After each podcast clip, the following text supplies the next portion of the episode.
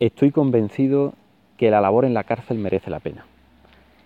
Y además creo que no tendría mucho sentido y que dejaría de, de hacerlo si no fuera cada semana a la cárcel con la esperanza, con la ilusión y con la motivación de saber que puedo servir de ayuda y con la certeza de que el Señor produce fruto bueno dentro de ese espacio.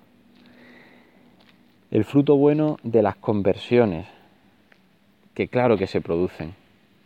Además, eh, yo creo que no importa el número, porque dice el propio Jesús en el Evangelio que solo por un pecador que se convierta habrá alegría en el cielo. Pero yo creo que muchos eh, en la cárcel viven un momento especialmente singular y especialmente importante de encuentro con el Señor, porque son situaciones muy desgarradas, donde hay heridas muy, muy abiertas y muy sangrantes, y que son propicias para dejarse abrazar por el Señor, para dejarse sanar por Él, para dejarse descansar y reconciliarse con Él.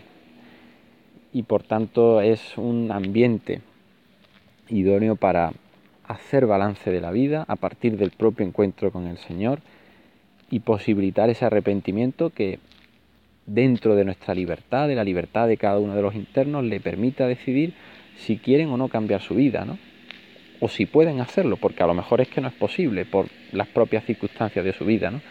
Y además el Señor respeta siempre esa libertad de cada uno de nosotros, pero con la permanente invitación a ponernos en camino, a levantarnos y a ir con Él y ver y probar. ¿no?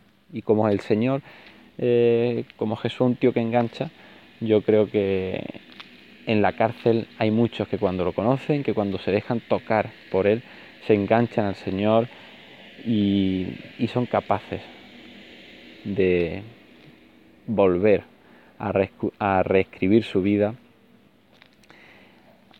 a darle un nuevo rumbo, a darle un nuevo horizonte y a intentar poder seguir adelante.